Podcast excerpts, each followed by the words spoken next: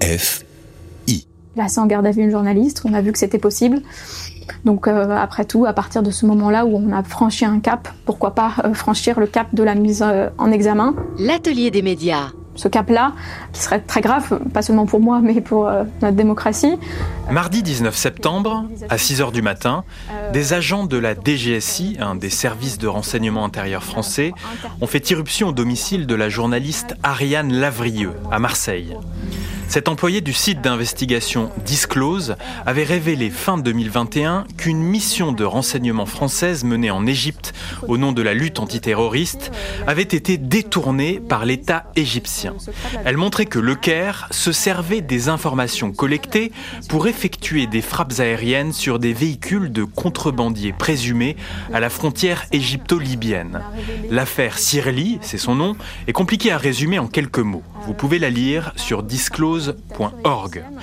Le ministère des Armées français reproche, semble-t-il, à ma consoeur d'avoir violé le secret de la défense nationale.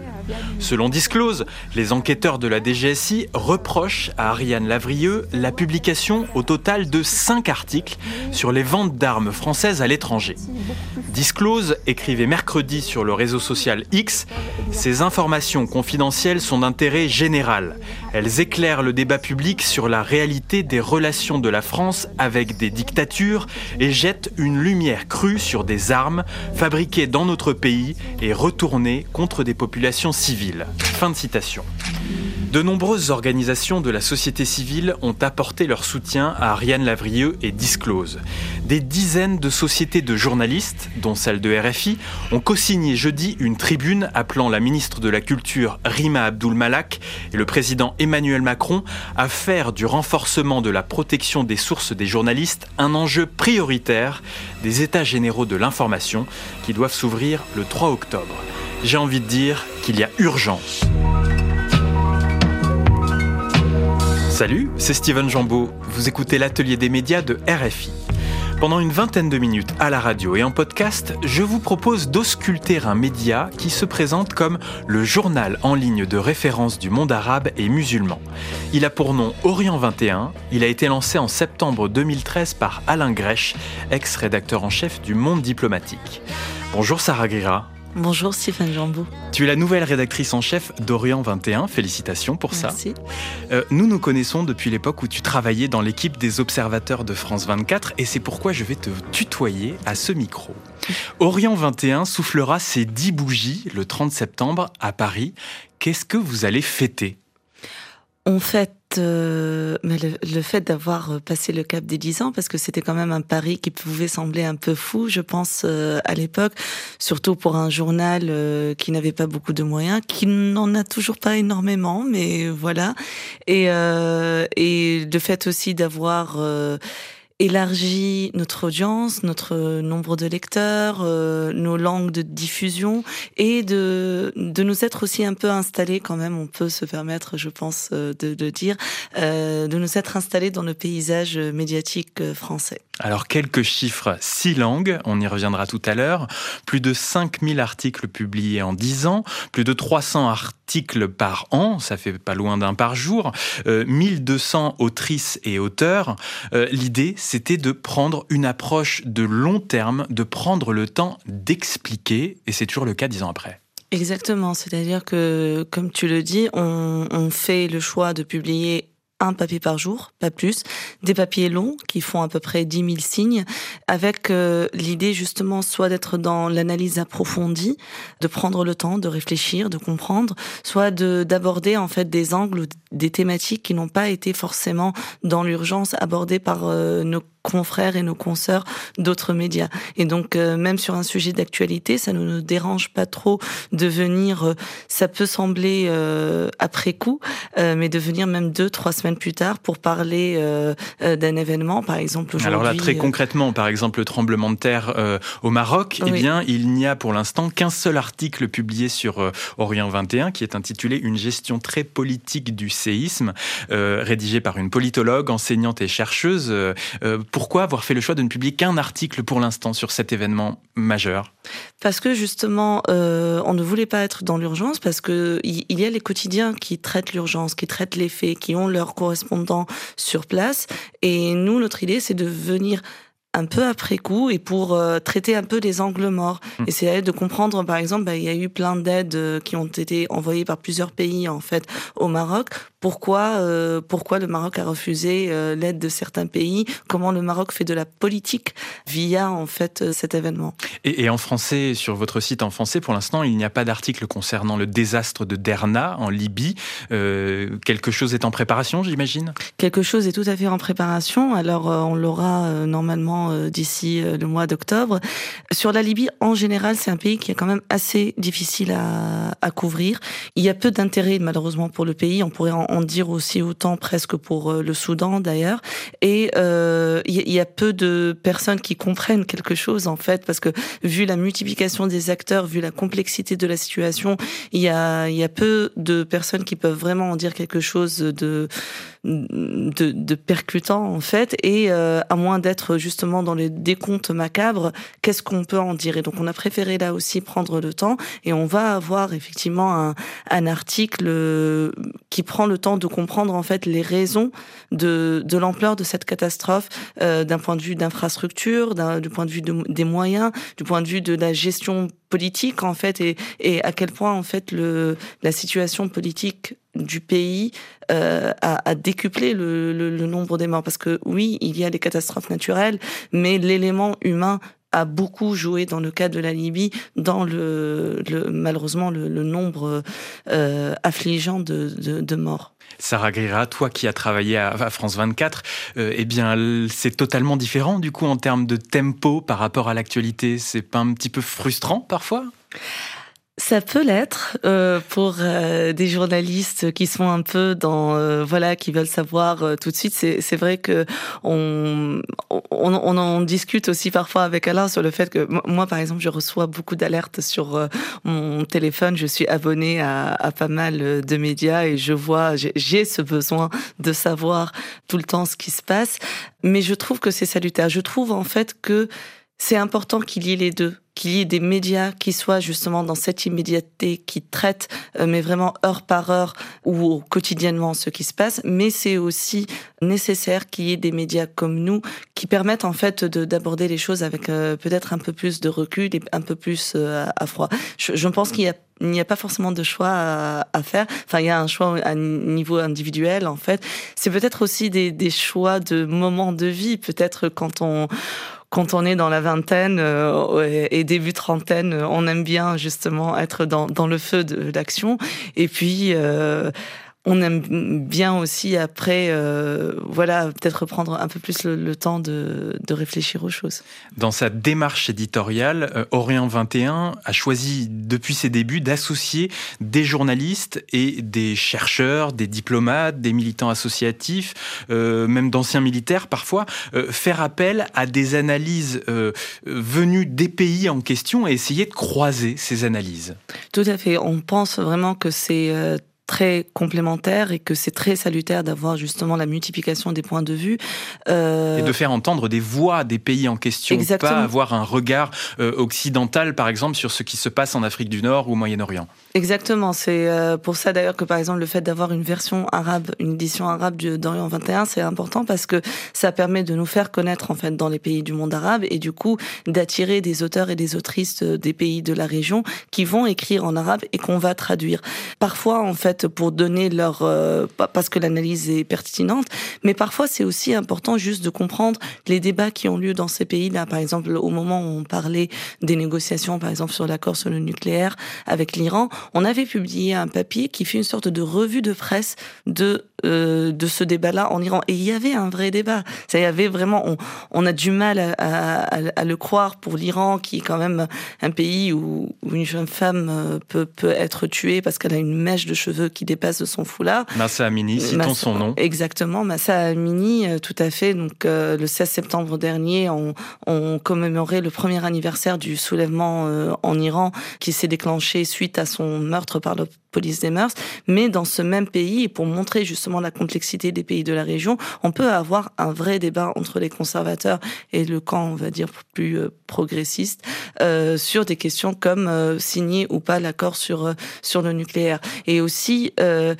On nous dit souvent, on a tendance quand même sur les pays de la région à, à un peu trop lire l'actualité, lire des événements via une grille de lecture qu'on juge un peu essentialiste parfois, c'est-à-dire soit comme un danger via la question de l'immigration, euh, soit en fait euh, via le, euh, à travers le sujet en fait de l'islam et de l'islamisme, comme si tout pouvait s'expliquer par cela, comme si tout était affaire de culture et de religion, alors que nous sommes convaincus en fait que les pays des mondes arabes et musulmans ne, ne, font pas exception, et comme toutes les autres sociétés du monde, c'est à travers des outils économiques, sociaux, politique qu'on peut analyser ces sociétés tout simplement. D'où justement l'importance d'avoir effectivement des universitaires, des diplomates, pour comprendre aussi il y, a, plusieurs couches de lecture. Il y a ce qui se passe au niveau des sociétés, puis il y a ce qui se passe au niveau des, des États. Il y, a, il y a ce qui est dit, il y a ce il y a, les non-dits des coulisses, et tout cela est important justement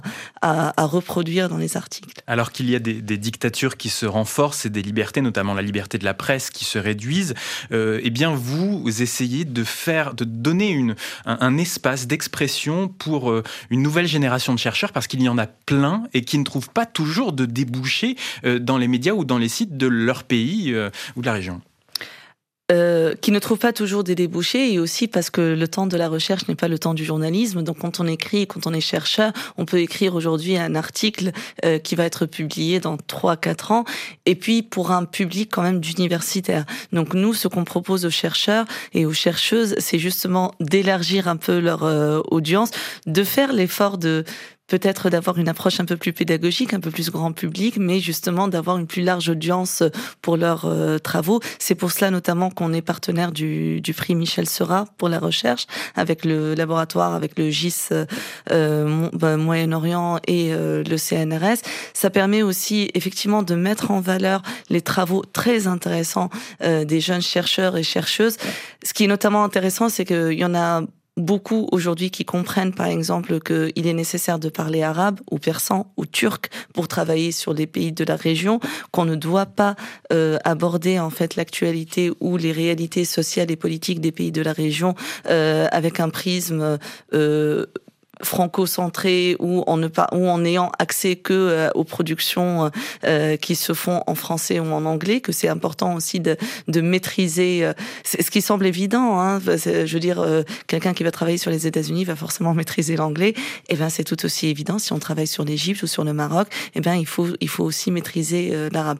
Donc oui c'est important pour nous effectivement de mettre en valeur les travaux de ces de ces chercheurs chercheurs et chercheuses pour mieux euh, encore une fois, comprendre en fait euh, les réalités de, de ces sociétés. Sarah Grira, rédactrice en chef d'Orient 21. Justement, parlons de ces langues. Il y a six langues pour euh, le site Orient 21. Euh, dans l'ordre euh, dans lequel elles sont citées sur la page d'accueil, il y a le français, l'arabe, l'anglais, le farsi, l'espagnol et l'italien. Les articles ne cohabitent pas dans ces différentes langues sur la homepage. Il y a donc bien six pages d'accueil différentes. quelle est l'idée derrière ce multilinguisme? Dans quel sens se font les traductions? Et comment décider des langues dans lesquelles vous allez traduire un article. Parlez-nous un petit peu de cette gymnastique justement. C'est une vraie gymnastique qui dépend aussi des personnes qui gèrent en fait les différentes euh, pages euh, justement du site. Alors les langues principales restent le français et l'arabe pour des raisons évidentes que j'ai exposées tout à l'heure. Les pages en anglais et en espagnol sont aussi gérées par notre comité éditorial où on a des partenariats avec euh, des médias anglophones ou hispanophones qui vont reprendre aussi nos articles. Nous essayons en fait de, nous faisons le choix des traductions. Alors on publie un un papier, nous traduisons ou parfois nous, recevons aussi des papiers en anglais ou en espagnol. Donc on a un papier par semaine en anglais et en espagnol. On essaye de prendre en compte en fait ce qui pourrait intéresser en fait ou, pas cette audience, qu'elle soit de, de langue maternelle anglaise ou, espagnole ou, ou que ce soit par exemple des pays qui, qui ont pour seconde langue l'anglais, comme les pays justement du, du Proche-Orient. Pour, pour, vous donner un exemple, on traduit souvent en, espagnol les, articles sur le Maroc pour des raisons évidentes de proximité, d'intérêt pour les Espagnols, euh, de la part des Espagnols pour, euh, pour le Maroc. Les, les articles sur l'économie égyptienne, on les traduit en anglais parce que ça intéresse aussi une certaine audience, etc. Et un article sur Lampedusa aura peut-être sens, fera peut-être sens en italien, en italien, par exemple. En italien, alors il y a euh, les deux rédactions qui, euh, qui sont un peu à part euh, physiquement, j'ai envie de dire, c'est justement le persan et l'italien où là on a une équipe que je salue, qui sont notamment entre Milan et Naples. Donc eux, ils sont physiquement en Italie. Et eux, ils ont en fait, ils ont réussi à monter leur propre euh, équipe et leurs propres collaborateurs, euh, journalistes, chercheurs, par exemple, euh, italiens qui s'intéressent à la région. Et donc parfois, eux-mêmes nous proposent des articles, en fait, qui ont été écrits en italien à la base et que nous allons traduire en français. Donc il y a des choix que nous, nous avons fait pour effectivement essayer de donner plus de visibilité et pour pouvoir tisser des liens avec d'autres rédactions. Et puis, il y, a, des opportunités qui se sont présentées. On s'est dit, bah, pourquoi pas. Orient 21 a fait le choix depuis ses débuts d'être entièrement gratuit et c'est déjà un choix par euh, réalisme, j'ai envie de dire, parce que votre cible est dans des pays où, où les lectorats n'ont pas toujours de moyens, n'ont pas même le sens ou le principe de payer pour de l'information n'est pas toujours évident pour eux. Alors, notre lectorat, il est double. C'est-à-dire, il est à la fois en France, en Belgique, en Suisse, donc euh, auprès d'une population qui a un intérêt pour la région pour, pour de multiples raisons, ce soit par euh, proximité euh, culturelle ou pour des raisons politiques, ce qui devrait à mon sens, être quand même le, le cas parce que c'est une, je, veux dire, on parle pas de l'Amérique latine, on parle d'une région qui est vraiment aux portes de, de l'Europe et qui a euh, de vraies interactions, de vrais liens historiques et actuels euh, avec l'Europe. Donc, on devrait s'y intéresser beaucoup plus. Donc, euh, on a notre public ici et c'est ce, ce public-là aussi qui nous soutient. Et on a effectivement un vrai public dans le monde arabe et musulman et notamment au Maghreb. On a à peu près 20% de, notre, de nos lecteurs qui se trouve euh, euh, au Maghreb. Alors, effectivement, Orient 21 est un média gratuit, c'est aussi un média indépendant. On, le souligne, on est très fiers de, cela. Notre financement, parce qu'il ça a un coût quand même cette information. Euh, notre financement se fait principalement par euh, campagne de dons. Donc, on, on, organise deux campagnes par an auprès de nos lecteurs et de nos lectrices, où on récolte à peu près 100 000 euros par an, qui avec euh, quelques subventions auxquelles nous avons droit en tant que euh, journal, en tant que média français, fait que nous pouvons euh, tenir justement ce rythme de, de publication. Mais parce que vous n'avez que deux salariés, on peut le dire, à Orient 21, et vous faites pour le reste bien appel à des pigistes ou à du, du bénévolat pur et simple, de la proposition d'articles. Oui, c'est dans le comité de rédaction, c'est du bénévolat, et ensuite on paye les traductions et on paye, euh, on, on, a tendance à dire à Rayon 21 qu'on paye les précaires. Donc, euh, par exemple, les chercheurs qui écrivent avec nous, on paye les chercheurs qui n'ont pas de poste, hmm. pour des raisons évidentes. Comment essayer de développer un média, justement, quand on a cette incertitude économique? Ça ne doit pas être évident tous les jours. Ça n'est pas évident, c'est-à-dire que chaque moment de la campagne, donc deux fois par an, on a quand même ce petit moment de stress de est-ce que la campagne de don va réussir, est-ce qu'on va réussir à atteindre notre objectif? Donc euh, oui, on, on, est euh, on est bien conscient de la fragilité de ce modèle économique parce que effectivement, comme tu dis, ça reste une niche. Euh, on n'est pas je veux dire, on n'est pas un média comme Mediapart qui fait de l'actualité euh, euh, principalement française, donc il y a un vrai public en France et qui peut se permettre du coup, d'avoir euh, un système d'abonnement payant. Donc nous, on a fait le choix effectivement de, de la gratuité avec l'indépendance. Donc effectivement, le, le, modèle économique est assez fragile. Pour l'instant, on s'en sort mais ça fait partie des, des pistes sur lesquelles on doit réfléchir en termes de modèle économique, de comment faire pour tout en euh, gardant justement notre indépendance parce qu'on y tient énormément, surtout sur un sujet, euh, sur euh, une thématique et sur une sur cette zone géographique en particulier. Euh, comment faire en sorte justement d'être plus euh, plus pérenne en fait économiquement, sachant que ça aussi, c'est quelque chose qui est important euh, pour nous. On conçoit un peu Orient 21 comme une sorte de service public de l'information, dans la mesure où, euh, tu le disais tout à l'heure, une partie de notre lectorat se trouve dans des pays où euh, ce n'est même pas qu'il n'y a pas euh, forcément l'idée qu'on doit payer pour de l'information, c'est déjà bah, une partie de, de, ce lectorat n'a pas de carte Visa. Donc il ne peut pas en fait, enfin de carte bancaire, euh, il ne peut pas payer en, en euros ou en dollars, euh, donc et, et, faire des dons à Orient 21. Voilà, l'accès aux devises n'est pas évident. Exactement. Donc pour faire des dons à Orient 21 et du coup, ce qu'on dit aussi à, à notre lectorat, c'est ceux qui ont les moyens, aidez-nous. Et euh, en, gros, vous payez pour tout le monde. Donc ceux qui, ceux et celles qui ont les moyens vont payer pour les autres, et ainsi tout le monde aura accès à l'information. Euh, vous essayez aussi de vous développer de différentes façons tout de même. Alors des vidéos, il y en a peu. Pourquoi? Parce que ça coûte cher à produire, tout simplement? C'est en fait on a on revient toujours voilà au même problème de il faut avoir les ambitions de ses moyens. Et comme je disais en fait nos moyens sont limités notamment nos, nos moyens humains effectivement. Alors il y a Chris Zenand qui fait le principal euh, justement des, des, vidéos. Mais oui ça coûte cher en fait parce que euh, pas juste en termes de matériel euh, mais aussi en termes de temps. C'est du montage c'est du son euh, pour faire quelque chose. Surtout on est quand même à une à, à une époque où euh, il y a beaucoup de podcasts, il y a beaucoup de vidéos et euh, le matériel euh, qui était il y a les dix ans exclusivement réservé aux professionnels, c'est beaucoup démocratisé et donc on peut avoir en fait des amateurs qui font de très bons, très bonnes vidéos, du très bon podcast, qui produisent des contenus très intéressants et de haute qualité. Et du coup, on ne peut pas se permettre, je veux dire, ce serait vraiment de, de la perte de temps pour rien et ce serait dommage que d'essayer de faire euh, quelque chose euh, en mode système D euh, pour une qualité qui serait quand même assez moyenne. Alors on préfère laisser ça pour plus tard, laisser ça pour un, moment où on aura vraiment en fait euh, les moyens de le faire bien, comme comme on le fait, on estime ou on l'espère pour euh, pour les articles. Et effectivement, ça reste quand même des, des pistes pour nous à développer, la vidéo et le podcast. Sarah Grira, Orient 21 a aussi une newsletter hebdomadaire gratuite appelée La Lettre qui compte plus de 13 000 abonnés et qui vous permet de toucher directement votre public sans passer par des intermédiaires que peuvent être les plateformes comme Facebook, Twitter ou autres. Oui, euh, sachant qu'on reste quand même un média donc tributaire aussi pour notre diffusion euh, des réseaux sociaux, donc euh, on doit jouer ce jeu-là. voilà, on n'a pas le choix malheureusement, mais effectivement on a notre propre lectorat qui est abonné à la lettre.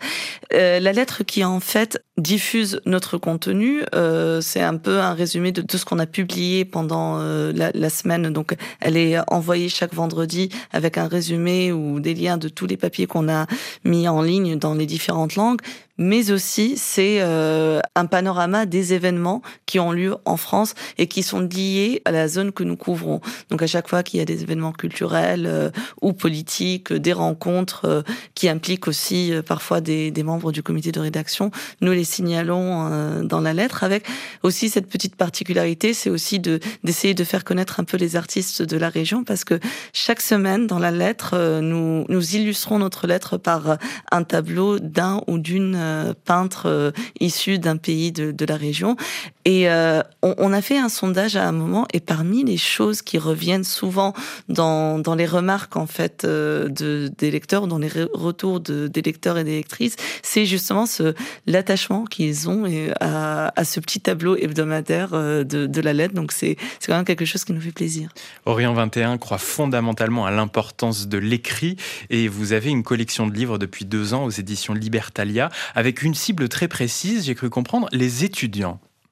Oui, ce sont des livres de poche dans tous les sens du terme. C'est physiquement, ils peuvent rentrer dans, dans la poche. Et, et, du coup, ils coûtent pas cher aussi. Ils coûtent pas cher, effectivement, parce que encore une fois, on est dans cette idée de, on veut pas un contenu élitiste. Donc, on veut faire de l'information de qualité sur sur cette région, tout en étant euh, accessible au grand public et aux étudiants aussi beaucoup. C'est pour ça aussi qu'on, par exemple, sur le site, on a une rubrique comme Va comprendre, qui est une porte d'entrée en fait aux problématiques de la région, de manière euh, plus pédagogique, plus courte aussi. Hein. Ce sont des textes qui font trois feuillets en fait et qui sont illustrés par notre euh, excellente euh, illustratrice d'ailleurs que voilà, je profite pour la saluer, Hélène Aldeguer.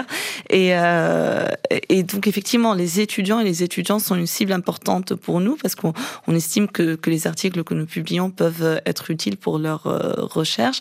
Et donc pour revenir à la collection Orient 21, effectivement, c'est les, les livres coûtent entre 8 et 10 euros pas plus. Et, euh, et l'idée, oui, c'est qu'il soit diffusé, alors que qu'il porte sur des questions très politiques. Le, dernier livre en date, c'est c'est un témoignage de Salah Hamouri, donc l'avocat euh, franco-palestinien qui a été expulsé euh, d'Israël, qui raconte en fait les années de détention dans les prisons israéliennes, ou euh, des questions plus culturel, on va dire, comme euh, le livre de Nadayafi sur euh, le, qui, s'intitule Plaidoyer pour la langue arabe et qui parle en fait de la relation très complexe que la France euh, a avec la langue arabe.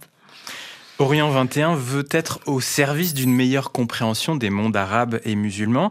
Euh, et vous avez contribué euh, en 2016, je crois, à la création d'un réseau, le réseau des médias indépendants sur le monde arabe. Pourquoi est-ce important de travailler en tant que réseau de médias indépendants et spécifiquement sur le, le monde arabe et musulman, Sarah Grira?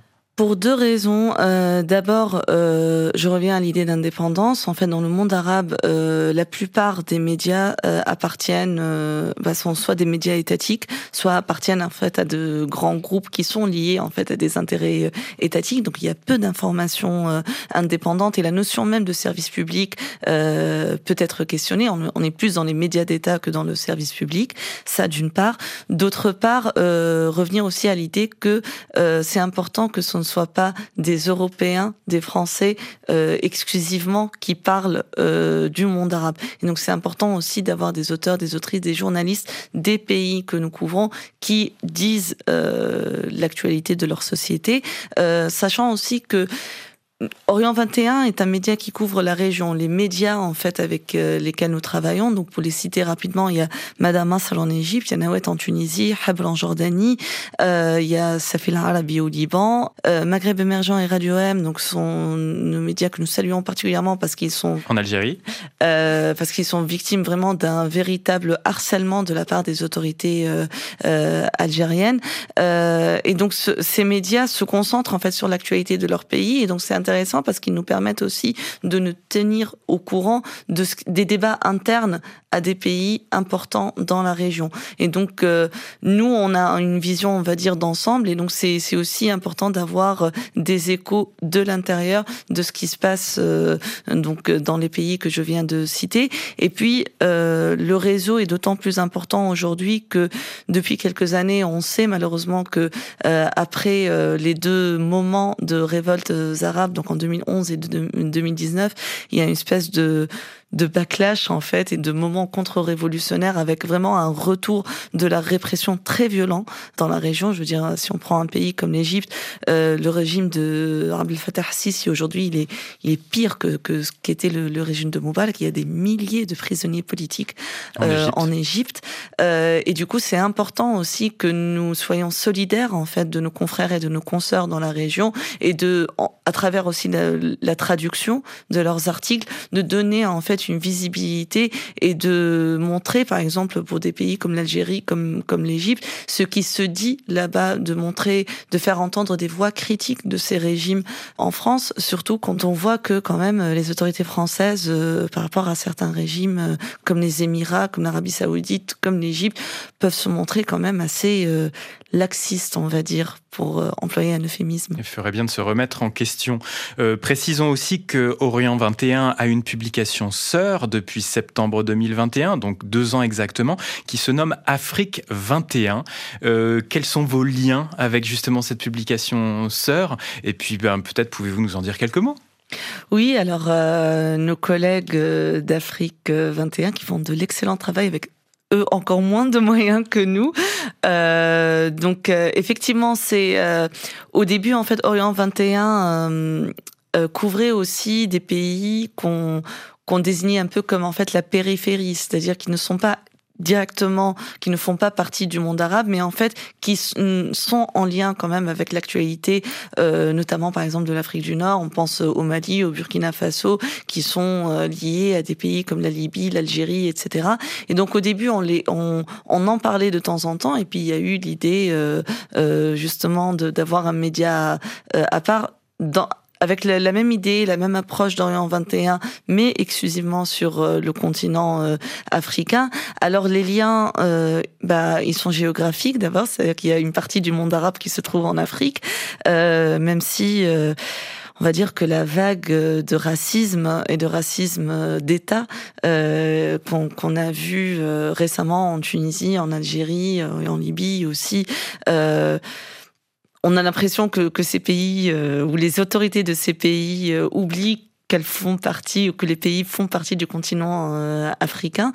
Mais voilà, l'Afrique du Nord, le Maghreb, l'Égypte et le Soudan euh, font partie du continent africain. Et donc, il y a des publications euh, communes. C'est qu'on va travailler ensemble sur certains articles. On va reprendre, en fait, donc des articles qui sont publiés par Afrique 21 qui vont être repris sur Orient 21 et inversement. Et puis, dans, sur un plan purement journalistique, euh, c'est intéressant aussi d'avoir euh, euh, des personnes, des collègues qui travaillent sur une autre zone qui donc ont euh, une autre expérience du terrain, euh, de leurs collaborateurs, de comment ça se passe en fait euh, la gestion quotidienne des journalistes, des pigistes, des chercheurs. Et donc on discute aussi pas mal de ces thématiques-là et, et, et c'est une expérience enrichissante en fait. On essaye de partager un peu nos, nos expériences et essayer voilà de d'améliorer un peu nos sites respectifs grâce au, au retour d'expérience des uns et des autres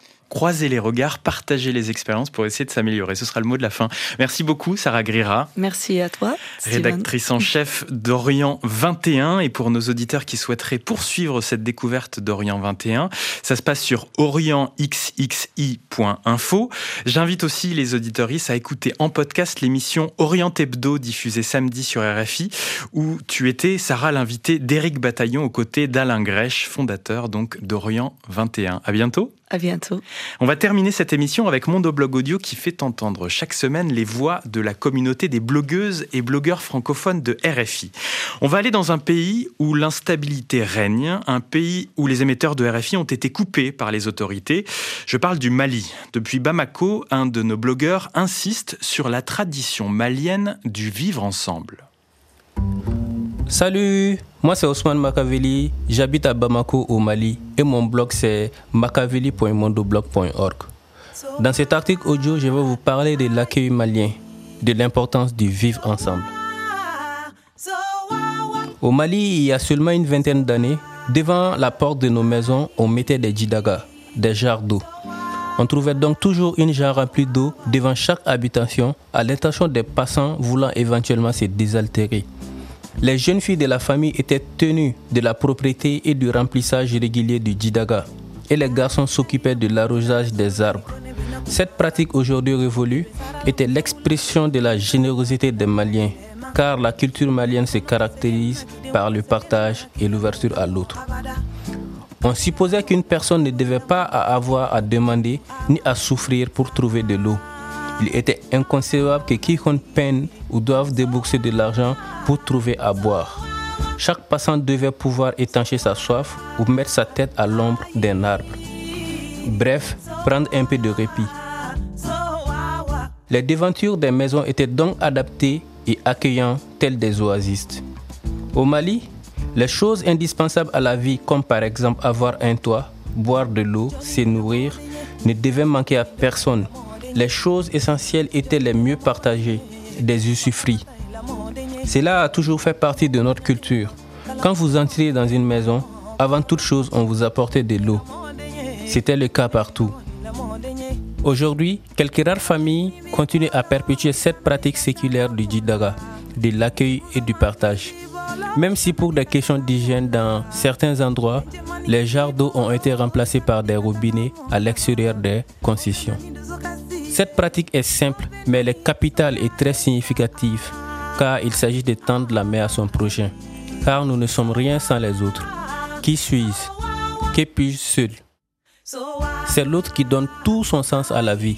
C'est pourquoi dans chacune de nos actions, une attention particulière est accordée à l'autre. C'est l'expression naturelle de nous-mêmes. On considère que ce qui est à soi est aussi pour toute la communauté. Quand il y en a pour un, il y en a pour deux. La vie et les bonheurs se conjuguent au pluriel. N'oublions pas que le Mali et les pays de vivent ensemble. Différentes ethnies, cultures et traditions y coexistent, avec comme dénominateur commun la paix et le partage. N'oublions pas non plus que nous venons au monde dans la mer des hommes et nous repartons dans la mer des hommes. mondoblog.org c'était le mondoblogueur malien Ousmane Makaveli depuis Bamako. Tous nos précédents mondoblog audio sont disponibles à l'écoute sur mondoblog.org. C'est la fin de l'atelier des médias qui était réalisé comme toujours par Simon de Creuse. Je vous invite à vous replonger dans nos précédentes émissions en allant sur les sites et applications de RFI mais aussi sur toutes les plateformes d'écoute de podcasts, Spotify, Apple Podcasts, Deezer, les applications Radio France et évidemment RFI Pure Radio. Pour me contacter, envoyez-moi un mail à l'adresse atelier rfi.fr ou un message sur X Twitter. Je vous donne rendez-vous dans une semaine pour un nouveau numéro de l'Atelier des médias. Salut